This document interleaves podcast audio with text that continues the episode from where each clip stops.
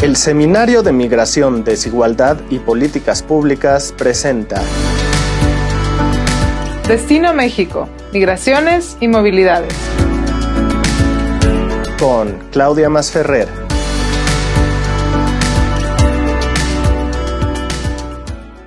Bienvenidos, bienvenidas a Destino México, Migraciones y Movilidades, un espacio del Colegio de México para discutir sobre México como país de destino. Y normalmente cuando pensamos a México como destino de migrantes, de personas en movilidad, pensamos en extranjeros, pensamos en migrantes que se encuentran en tránsito, pero rara vez pensamos en las personas mexicanas que se encuentran desplazadas en nuestro territorio por cuestiones de, violencia y hoy es un gusto, por lo tanto, tener aquí a Oscar Rodríguez. Oscar Rodríguez es profesor del Colegio de la Frontera Norte, egresado del Colegio de México, y vamos a platicar con él sobre desplazamiento interno forzado por violencia, un tema, diría yo, Oscar, que pues, ha, cobrado una gran relevancia en los últimos tiempos. Tú empezaste a estudiar estos temas cuando en realidad no se discutía tanto las implicaciones de la guerra contra el narco en la migración, y es un gusto ubicar primero eh, digamos, quiénes son estos migrantes desplazados internamente por violencia, cuántos son, dónde están, para empezar a entender a México como destino también de migrantes internos desplazados. Bienvenido, Oscar. Muchas gracias, Claudia. Como bien dices, pues es un tema que no se había explorado, bueno, es muy reciente. Eh, realmente eh, el incremento al desplazamiento interno forzado en México se dio a partir de finales de 2006 con la llamada guerra contra el narcotráfico, que inició el expresidente Felipe Calderón y que básicamente eh, tuvo un impacto en el incremento de la violencia y de la inseguridad en diferentes regiones del país, particularmente en algunas regiones en donde ya operaban este, grupos delictivos y particularmente de, de, narcotráfico, como lo que le denominan el, Triángulo Dorado, en, municipios de Sinaloa, de Durango, de, de Chihuahua, así como de Tierra Caliente en Michoacán y Guerrero pero también hubo un incremento hacia otras regiones este, aledañas, inclusive hacia otras regiones donde se considera que son las principales rutas de trasiego de drogas de México hacia los Estados Unidos. Por tal motivo, hubo un impacto importante de la violencia en diversos puertos de entrada eh, en, la frontera norte de México, que también tuvieron un impacto sobre la violencia. Bueno, todo esto trajo como consecuencia a diversos este, problemas sociales, además de los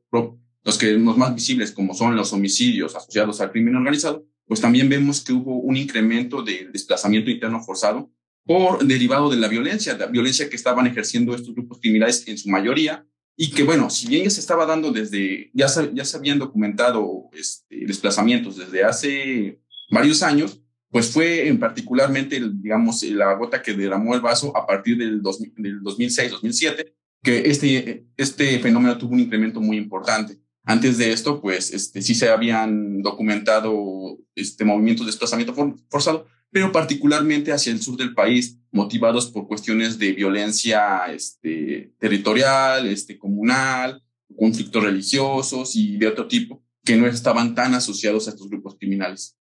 Ahora, hay, hay, Oscar, una duda, porque, digamos, cuando hablamos de violencia criminal, Pensemos, por ejemplo, en los conflictos, como tú dices, conflictos por la tierra, ¿no? Estos, estos conflictos han llevado a que la gente se desplace eh, desde hace muchos años, ¿no? Este, y, hay, y hay estudios que hablan, por ejemplo, de, lo que ocurrió eh, con la llegada del ejército zapatista en Chiapas. Pero, ¿qué difiere este tipo de violencia o conflictos, vamos a llamarle, ¿no? Este tipo de, de conflictos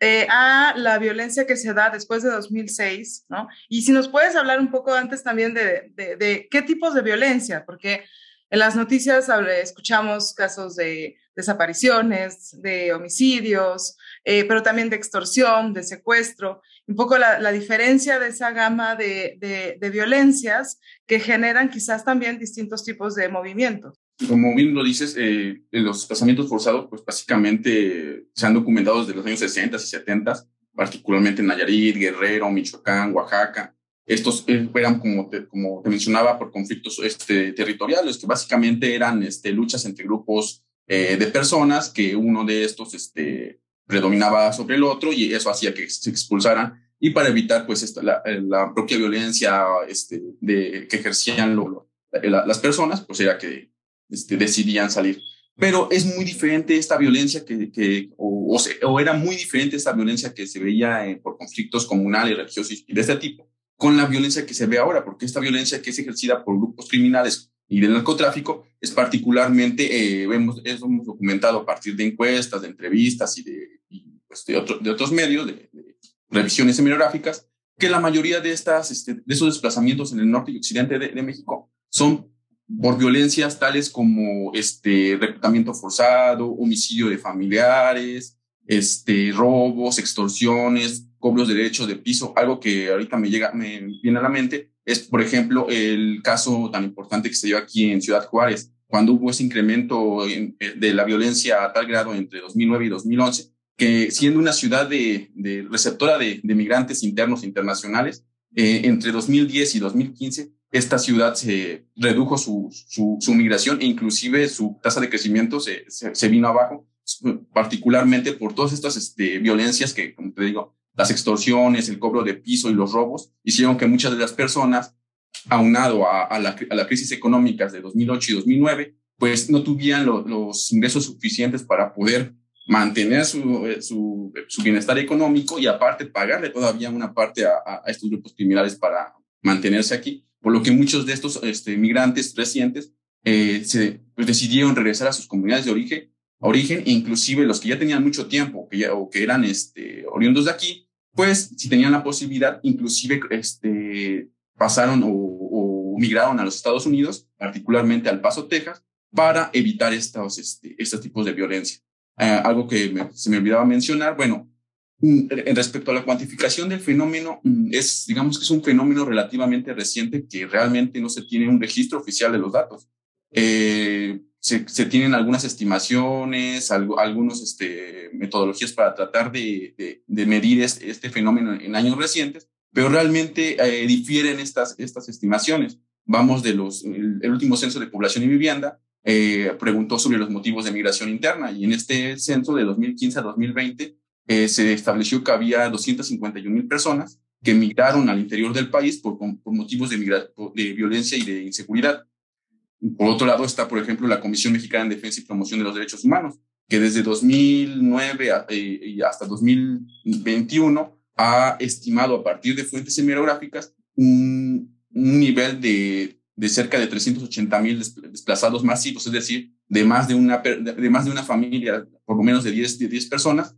¿Por qué? Porque como es un, son eventos semiográficos, eh, dado, dado la magnitud o el mayor este, tamaño de estos desplazamientos, es cuando los medios lo, lo, lo detectan. Si son desplazamientos que llamamos a cuenta gotas de unas cuantas personas, pues obviamente estos quedan fuera de su análisis. Y ahí es interesante quizás que, que, que todos entiendan que, claro, hay veces que eh, ocurren eventos trágicos que implican una, una salida eh, grande de varias personas de un lugar. Pensemos incluso, por ejemplo, el desplazamiento interno forzado por cuestiones eh, ambientales o climáticas, incluso un, sismo, ¿no? Hace que, que, la gente se desplace, quizás distancias cortas, pero un gran número, ¿no? En cambio, cuando ocurren este tipo de violencias o de, de personas que huyen, la violencia criminal, por ejemplo, si no pagan derecho de piso, pues obviamente son, son, son movimientos que pasan desapercibidos porque la misma naturaleza de la migración forzada implica que, que se invisibilicen, ¿no? Digamos, o sea, uno huye para, para, salvaguardar su vida, para protegerse y no le va a avisar a todo el mundo que se movió. En esos casos ocurren dinámicas de invisibilizamiento natural, ¿no? De esta migración forzada. Y, y ahí, digamos, es interesante que tú nos planteas, bueno, en el censo del 2020 hay 250 mil eh, personas que, que, que, migraron forzadamente por violencia eh, internamente. Hay otras estimaciones, ¿no? Que hablan incluso de 400 mil eh, personas, pero quizás, Oscar, lo que, lo que quiero que nos expliques un poco son los resultados de tu investigación que muestran qué tanta de la violencia o qué tanta de la migración interna se le puede atribuir a, las, a los altos niveles de violencia si no hubiera ocurrido alta violencia en ciertas regiones del país, porque creo que eso nos habla del peso que tiene la violencia dentro de la migración interna, que muchas veces se considera una migración interna por cuestiones de estudios, migración laboral, migración familiar, ¿no? Cuando la gente se une, crea familias. Pero aquí lo que tú, tú en realidad estimas es que hay un peso importante de la violencia. Sí, como dices, bueno, tengo una investigación este, que publiqué hace, bueno, que se publicó hace un año y justamente pero, este, proviene de la tesis de doctorado. Entonces, eh, es, cuando yo hice esta investigación, pues eh, eh, todavía no estaban los datos del censo de 2020. Entonces, no teníamos una manera más o menos directa de poder este, medir el fenómeno. Algo, hago una aclaración que a pesar de que el censo tiene estas nuevas preguntas sobre los motivos de migración, pues como tú bien dices, hay esa invisibilidad del, del desplazamiento, dado que muchas de las personas no quieren decir que están huyendo por cuestiones de violencia, dado que están protegiendo la seguridad de ellos y de sus familias. Por tanto, en esta pregunta únicamente se, eh, se hace sobre el principal motivo de, de, la migración. Este puede ser, este, acá ya han dicho, por cuestiones familiares, por cuestiones económicas, pero queda, queda detrás todo esto que puede traer la, la, la violencia, es decir, el, el, cobro de piso que puede mermar su, sus ingresos y por tanto puede migrar por cuestiones económicas. Aunque detrás, eh, no, aunque digan eh, eh, que son por cuestiones económicas, detrás está el, eh, eh, el factor violencia. También pueden decir que es por este, reunificación familiar, pero en estos casos también hemos detectado que hay personas que ya habían sido desplazadas anteriormente de, su, de, sus comunidades de origen y que lo que está pasando es que estas familias se están reencontrando en, en, otro, en otro lugar precisamente porque hubo un desplazamiento previo. Entonces, todos estos, este, eh, estas personas o estos eventos que no, están, que no están siendo captados tanto por encuestas, tanto por los registros hemerográficos y todos estos intentos de hacer, pues es algo que me traté de dar a la tarea, ver ese efecto eh, causal que tiene la, la, violencia sobre el incremento o el, o el descenso de las tasas de emigración en los municipios de México, particularmente en los municipios más violentos de México, dado que eh, diversas investigaciones han señalado que la violencia no es que se incremente y por tanto aumente con esto el, la migración o los desplazamientos forzados, sino que tiene que haber un, un, nivel tal o un umbral de violencia en el que ya los costos o, o eh, la, la, posibilidad de seguir viviendo en sus comunidades de origen ya no es posible y por tanto tienen que salir de estos, de estos lugares para poder salvaguardar sus vidas. Es por eso que yo analizo en esta, en esta investigación que, que, que dices solamente al 20% de los municipios con mayores niveles de violencia. Y a partir de un análisis que se, denomina contrafactual, es decir, de, crear un escenario hipotético de bajas tasas de violencia en estos, en estos municipios, pues lo comparamos con otros municipios con similares características, pero que no tuvieron estas altas tasas de violencia. Entonces, al hacer esta comparación cuasi experimental, pues lo que podemos ver es el efecto, que tu, el efecto causal que tuvo la, la, la, la, violencia sobre las tasas de migración. Es decir, las tasas que hubieran tenido de no haberse visto estas este, altos niveles de violencia. Entonces, a lo que llego con estos resultados este, de, de los modelos, pues son para los periodos 95 a 2000, 2000 2005 a 2010 y 2000, 2010 a 2015, es decir, de lo, del censo y, de, y, de, y del conteo del 2005.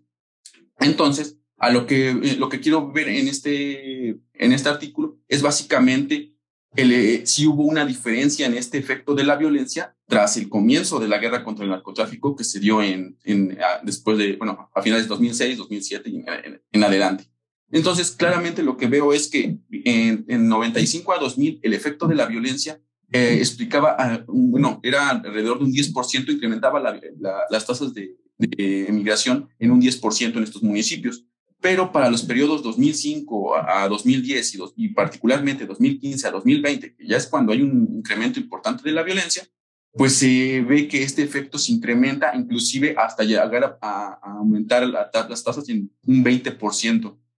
Es decir, si la violencia no hubiera, si estos municipios no hubieran experimentado estos altos niveles de violencia, su migración hubiera sido un 20% menor a lo que se está observando, a lo que se observó en 2015. Digo, aún falta por desarrollar eh, el análisis de 2020, que espero pronto hacerlo, pero eh, por los datos que veo, por, por todas estas este, cifras que se tienen, a, aproximaciones, pues yo creo que el nivel va a ser similar a lo que, a lo que yo este, identifiqué entre 2010 y 2015. Y lo que es más alarmante quizás es pensar que en realidad la, la violencia continuó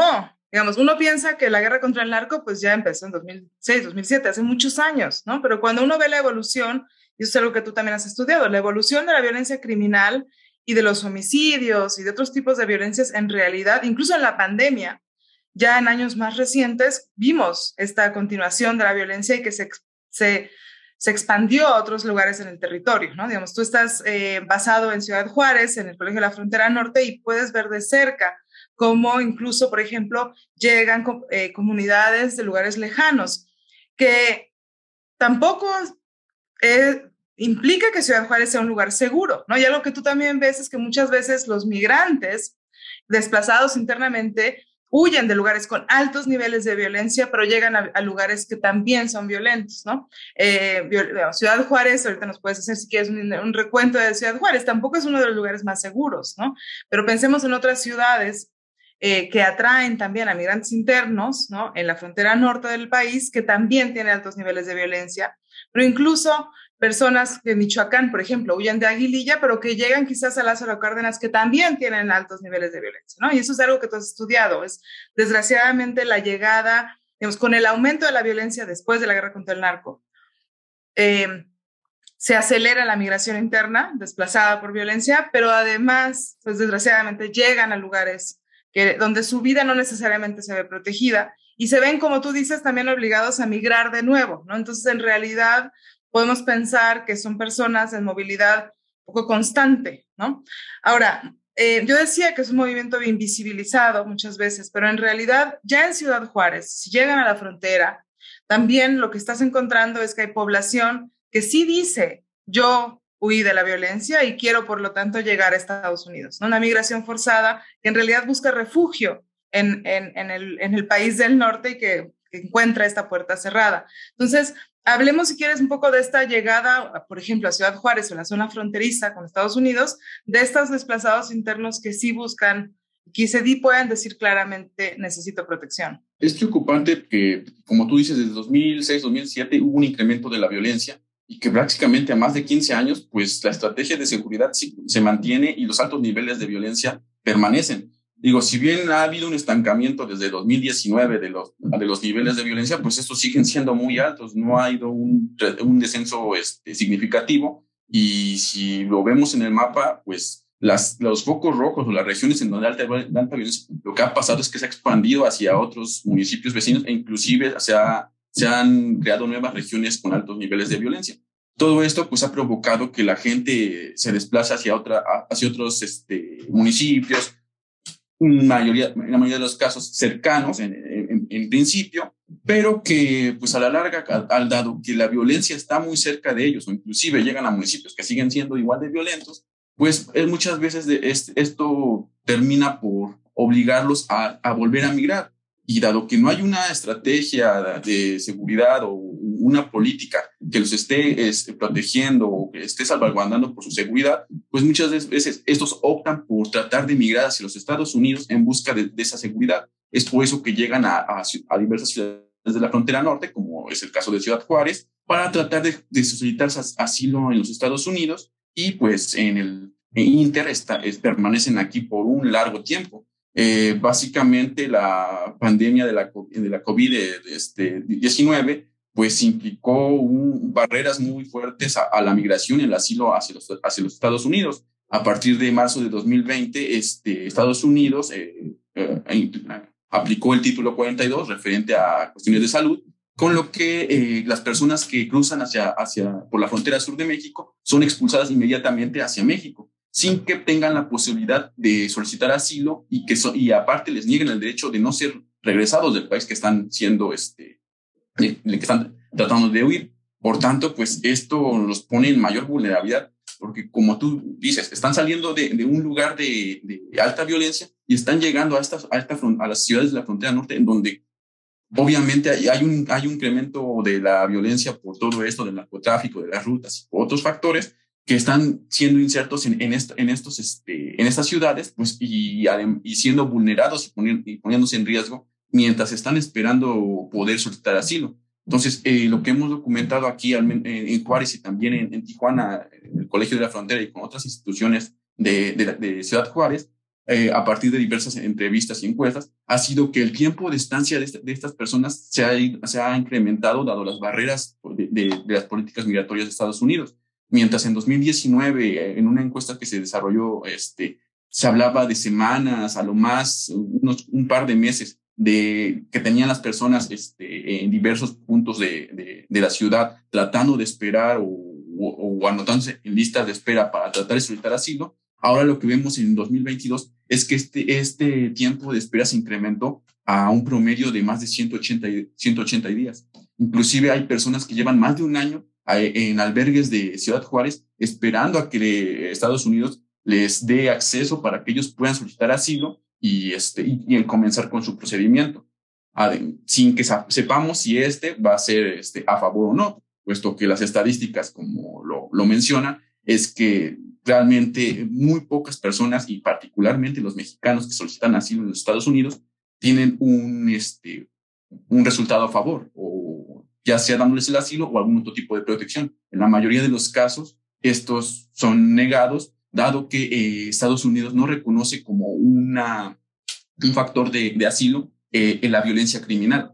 Eh, por tanto, muchas de estas personas que están huyendo de la violencia, que están siendo desplazadas internamente hasta la frontera norte, al tratar de solicitar asilo, pues no, no lo consiguen y regresan a, a, a México. Entonces, aquí se quedan en, en un estado de limbo porque no pueden regresar a sus comunidades de origen, porque ahí es donde, donde están saliendo y las condiciones siguen siendo eh, malas. Y en, en Ciudad Juárez o en otras ciudades de la frontera, pues también las condiciones por las que están pasando no son las mejores. Y a esto se suma las, las violencias a las que son este,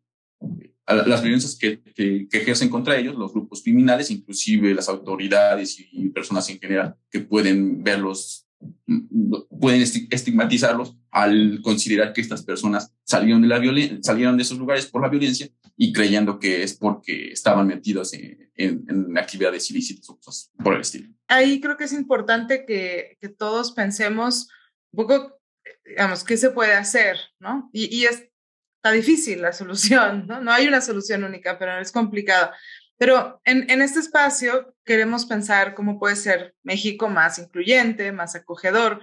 Y en realidad, quizás en real, no se puede hablar de cómo podemos integrar mejor a las personas desplazadas por la violencia sin decir,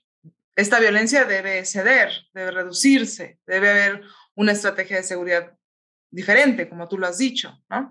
Eh, pero si eso no ocurre, ¿no? ¿Qué es lo que, qué es lo que tendríamos que empezar a pensar para eh, que se puedan integrar mejor estas poblaciones que ya se encuentran vulneradas, que salen de contextos vulnerables, eh, llegan y, digamos, también se enfrentan con violencias y que pareciera que la solución de, de un cambio en la ley de, Estados, de asilo de Estados Unidos que reconozca la violencia criminal pues no va a ocurrir, ¿no? Aunque quizás muchos van a necesitar justamente cruzar la frontera para proteger sus vidas.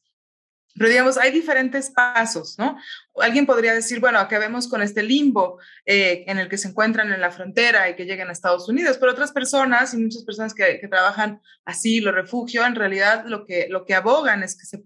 estas personas puedan regresar a sus comunidades. Entonces se encuentra como este dilema, ¿no? De que continúen su viaje, que se protejan en otros lados, que puedan regresar a sus, comunidades que dejaron quizás de manera bastante intempestiva, ¿no? huyendo de un contexto muy complicado. Eh,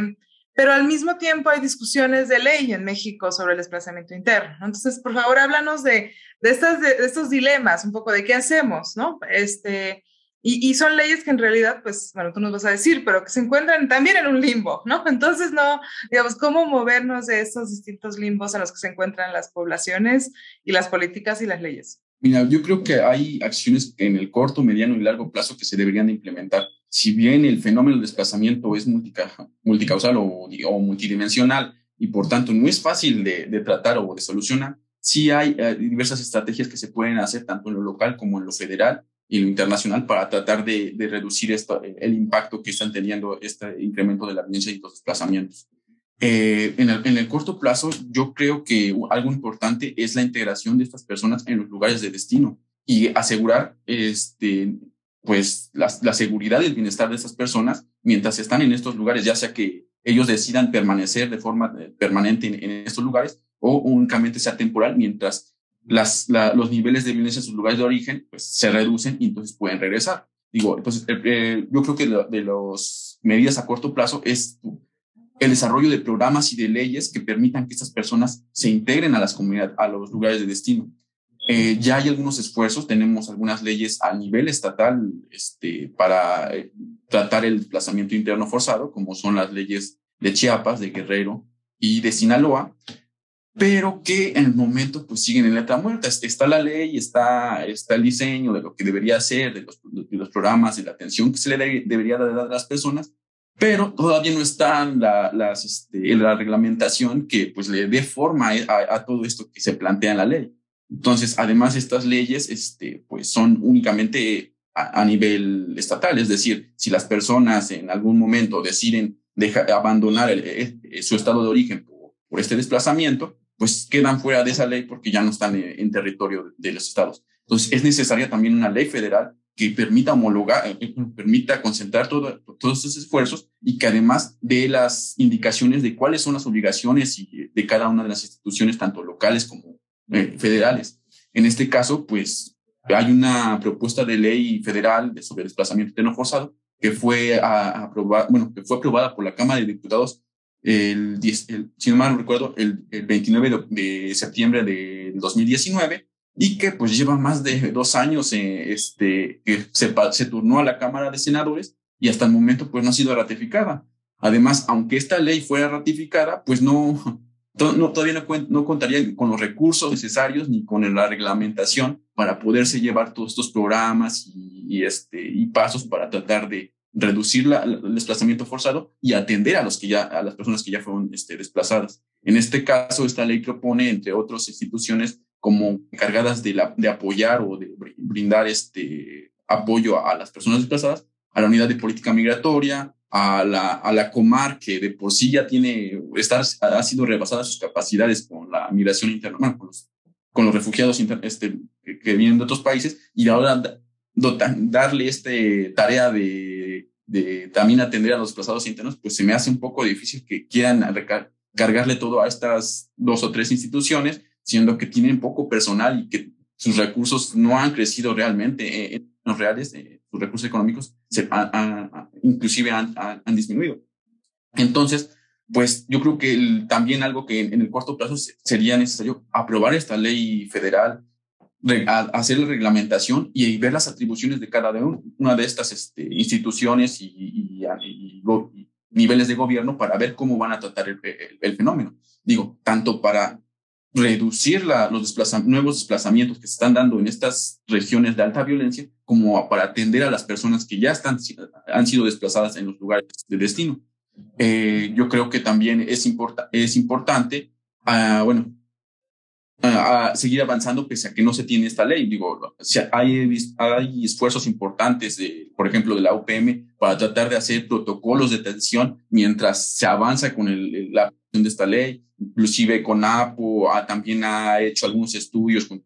al igual que la UPM, para tratar de visibilizar o de caracterizar a parte de, de este desplazamiento interno forzado que se está dando en México en años recientes pero pues todavía los esfuerzos eh, se han concentrado más en, los protocolos eh, o, en algunas herramientas para tratar de, identificar, más que con un, en un registro nacional que realmente eh, tenga un, el, nivel de desplazamiento en México, las características de estas personas, las necesidades que, tienen estas personas y cómo los programas, estos programas de atención las van, van a tratar de solventar. Entonces, ahí yo creo que sí es importante que sigamos avanzando en esta ley. Ah, bueno, algo que se me olvidó decir este, era que, pese a no tener esta ley, y pues actualmente hay algunas leyes que mencionan a los desplazados internos, como está la Ley General de Víctimas, que en, su última este, modificación incluyó a las personas desplazadas con una atención prioritaria, pero que realmente no hay una definición ni siquiera de lo que es un desplazado y que por tanto quedan a la interpretación de las, de, las personas que están encargadas de brindar esta atención. Y pues esto es pues, un sesgo muy importante. Esto se ve claramente en los datos sobre la, el registro de víctimas que, que tiene este, la, la CEAB, la Comisión,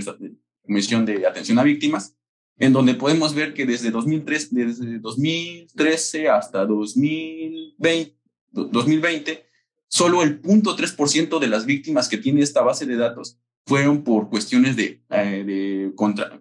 de violación a, su, a sus derechos humanos asociados a desplazamiento forzado o propiamente por este, delitos de, de, desplazamiento forzado, dado que en muchas de las legislaciones estatales ni siquiera existe eh, o está catalogado el, delito de desplazamiento forzado. Entonces, pues, por eso que debemos seguir trabajando tanto en una ley de, de que atienda a las personas, como también en leyes este, que criminalicen este fenómeno y que por tanto podamos este, dar la, las bases para poder seguir o, continuar con medidas a mediano y a largo plazo, que sería el, a largo plazo, pues reducir estos niveles de, de bueno, a mediano y a largo plazo, reducir estos altos niveles de violencia que se tienen en distintas partes del país. Se puede aprender del caso colombiano, por ejemplo, cuando tú hablas del registro y de las leyes, ¿no? Eh, Colombia avanzó a lo largo de los años por la situación que, vivió en, este tipo de registros, digamos, no necesariamente haciéndolo igual, pero sí aprendiendo de cómo se pueden hacer estos registros, pensando que eh, estamos hablando de,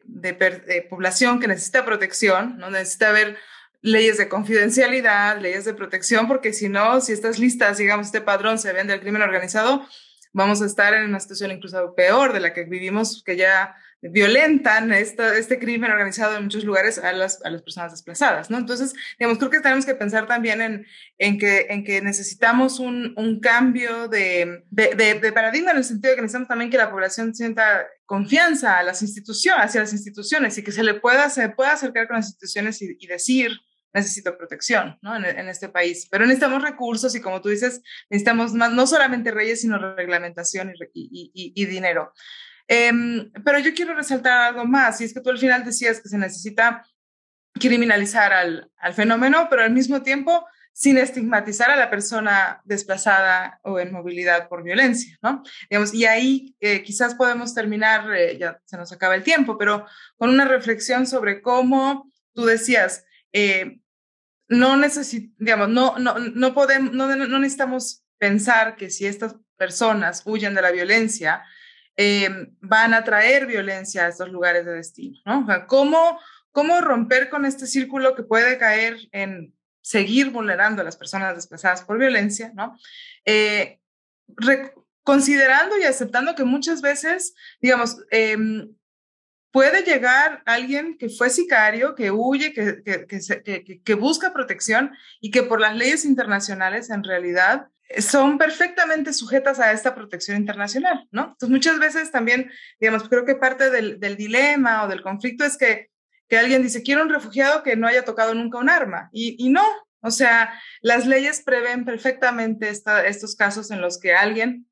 busca protección por su vida, aun si estuvo involucrado de alguna manera con el crimen organizado, ¿no? Eh, pero que muchas veces en realidad la violencia criminal pues toca a personas de la sociedad civil y eh, activistas y defensores de derechos humanos, pero también a familiares de personas eh, que simplemente les tocó vivir en cierto, en cierto barrio, ¿no? Y que quizás hay, hay, hay, peleas en pandillas y quizás es el vecino y quizás dice yo me voy de acá, ¿no? Entonces, ¿cómo hablar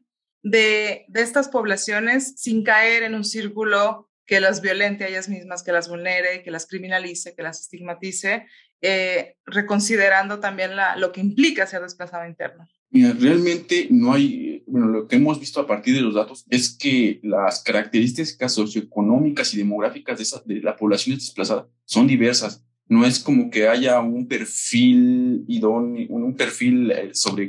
lo que la, las personas que están siendo desplazadas. Esto nos está indicando que, pues, las personas que son desplazadas son tanto de estratos bajos, altos, medios, de regiones urbanas, de regiones rurales, de, ciudad, bueno, de ciudades y con diferentes características. No necesariamente las personas este, desplazadas han tenido este, participación en actividades ilícitas, por así decirlo. E inclusive eh, bueno, me viene a la mente los, los casos de, de, Michoacán, por ejemplo, en donde altos niveles de violencia históricos que se han tenido en la región, grupos criminales que han, traído, pues eh, originó a estos grupos de autodefensa que muchas veces, pues, este, estuvieron tratando de, de, de este, luchar o pelear con estos grupos criminales y que, bueno, hubo toda ahí una serie de, de, de, de actividades de, de, este, pues de combinaciones que se dieron que al final de cuentas ah, provocó que muchas de esas personas pues tuvieran que salir de, la, de, de sus lugares de origen eh, porque eh, ya sea porque los grupos eh, a, lo, eh, a, los que pertenecían este, pues, los grupos criminales los,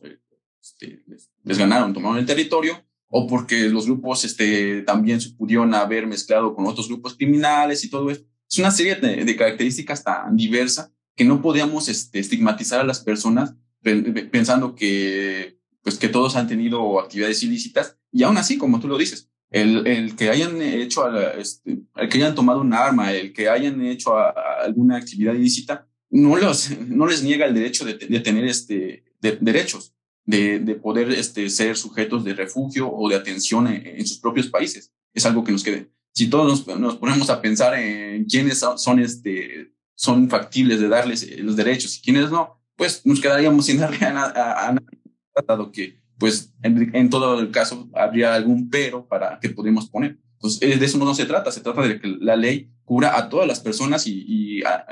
y con todos sus derechos y por tanto no estigmaticemos a estas personas que, que, de por sí ya están siendo vulneradas y puestas en riesgo por, por salir de sus comunidades, pues prácticamente sin nada en muchos de los casos, llegan a otras regiones eh, en las peores condiciones y luego que todavía en, esta, en estas regiones es la población local los estigmatice, pues eso sí, más que, bueno, más que mejorar, pues los empeora su, su, su situación y pues los pone en condiciones más precarias. Te digo, aquí en, en Ciudad Juárez, pues hemos documentado que tienen inclusive más de un año estas personas.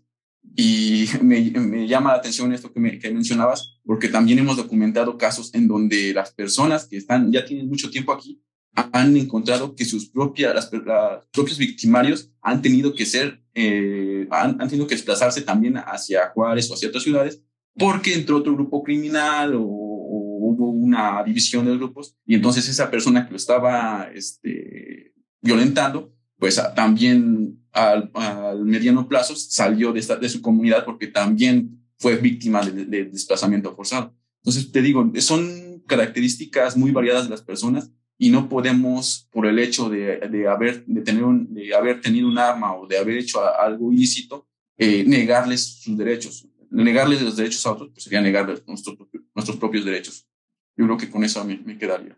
Gracias, Oscar. Creo que es importante resaltar justo eso, ¿no? Que Evidentemente, eh, la violencia nos puede tocar a todos, desgraciadamente, y entonces, eh, pues vivimos en un país con violencia y no sabemos cuándo nos podríamos ver desplazados internamente o en busca de protección internacional. Y, y, que, y que, pues, finalmente, si queremos pensarnos como un país más acogedor, más incluyente para personas migrantes y en movilidad, tenemos que empezar también por, por casa y por, y por pensar en quiénes son nuestros connacionales que se encuentran en movimiento en nuestro país eh, de manera forzada. Muchas gracias, Oscar, eh, por estar aquí en Destino México. Gracias a todos ustedes por acompañarnos y los espero en un episodio más en 15 días.